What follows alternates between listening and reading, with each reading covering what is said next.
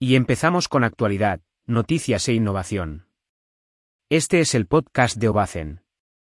Con Pau seguía su servicio. Hola chicos. Hoy hablamos de cómo la técnica constructiva del top-down ha evolucionado tecnológicamente, y cómo ha revolucionado la construcción de edificios en altura. De la obra en ejecución ascendente y descendente, a ensamblar plantas enteras en lo alto del edificio. Comenzamos con la temática.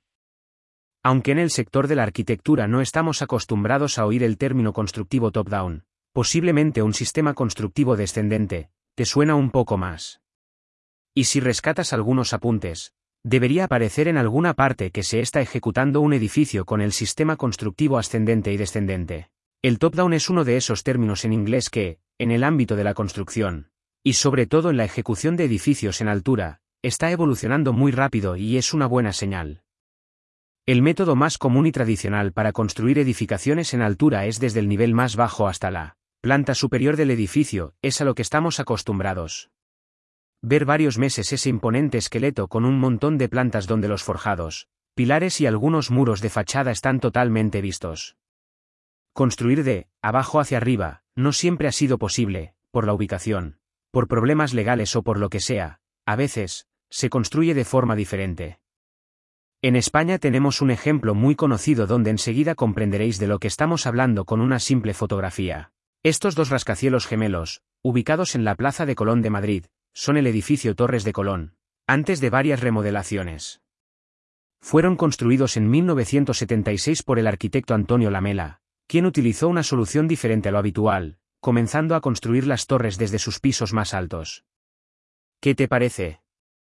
Una locura, no pues aunque la construcción top-down siempre ha sido relegada al ámbito de la cimentación, y ahora veremos por qué, está evolucionando con nuevos métodos constructivos directamente para ejecutar edificios en altura. ¿Qué es la construcción ascendente y descendente? Típicamente, se utiliza un sistema constructivo ascendente y descendente, top-down, en inglés, cuando estamos hablando de ejecutar al mismo tiempo las plantas de sótano, cimentación, y la construcción del edificio en altura, plantas baja y altas. Se realizan dos fases constructivas al mismo tiempo, principalmente por reducir el tiempo en la ejecución de la obra en su totalidad, verle en construcción, aunque a veces, también puede ser por alguna obligación técnica o legal. Un ejemplo de los beneficios económicos. Sistema constructivo top-down para edificios. Pasar de ejecutar una cimentación descendente a querer implementar esa metodología directamente en la ejecución de un edificio en altura, era un enorme dolor de cabeza para todos los implicados en obra. Obviamente, los tiempos cambian. Con las nuevas tecnologías, el top-down ha evolucionado con sistemas constructivos mejorados que proporcionan oportunidades nuevas. Aplicado directamente el concepto al edificio en altura, tenemos obras más baratas, más rápidas y con menos trabajo, como lo hacen. En modo esquemático, podemos ver cómo se ensamblan componentes de construcción tradicionales en una secuencia diferente. Un ejemplo de cómo se están ejecutando los edificios. Por lo que hemos podido constatar en la red, las empresas punteras en este sistema constructivo especializado en edificios son de Estados Unidos y Asia.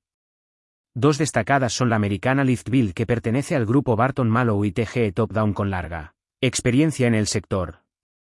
Pero, ¿qué beneficios aporta este sistema constructivo? ¿Qué ventajas aporta la construcción top-down en un edificio? Construir toda una planta de un edificio a ras de suelo evidencia unos beneficios palpables y más en el momento que estamos viviendo, el boom de la construcción prefabricada. Podríamos destacar las siguientes ventajas del sistema top-down aplicado a edificios. Construcción de planta a nivel del suelo. Las comodidades de trabajar para los operarios, el manejo de herramientas y maquinaria, acopio de materiales, etc. Produce un aumento de seguridad y la máxima eficiencia en el trabajo. Peso de estructura reducido. Al maximizar la eficiencia del acero y el hormigón utilizado por tener una obra más controlada, se minimiza el peso estructural del edificio con referencia a una obra convencional. Exteriores e interiores sin columnas. Por el sistema constructivo que se utiliza, núcleo central es el elemento estructural preferente. Se reduce o eliminan las columnas típicas que encontramos por medio en todos los pisos. Mayor rendimiento en la seguridad de los operarios. Se eliminan numerosos riesgos de seguridad, grúas, andamios, etc., y los trabajadores desempeñan un trabajo más eficiente al construir cada planta a nivel de suelo. Eliminación de grúas torre. Ya no son necesarias las costosas grúas torre de gran altura, así como las demoras por cambios climatológicos importantes, el maravilloso viento, o posibles problemas mecánicos. Ahorro de tiempo en la construcción.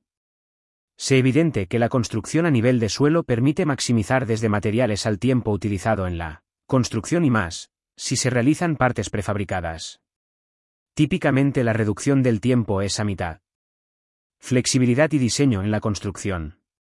Por el sistema mecanizado y las instalaciones elevadoras que se utilizan, las empresas especializadas en top-down comentan que pueden crear edificios tanto de media altura como de alta, de tamaños diferentes y de mil formas es un sistema constructivo flexible.